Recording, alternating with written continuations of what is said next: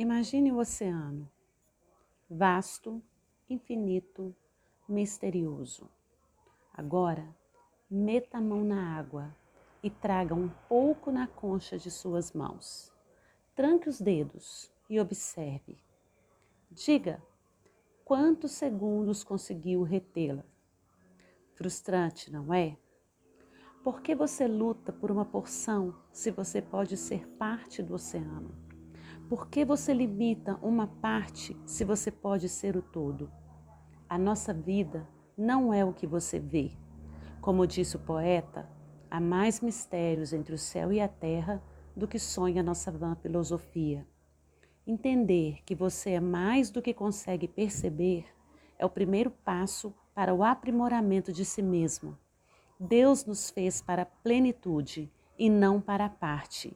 Então, ao invés de tentar reter uma porção da água, mergulhe no oceano para viver o seu propósito.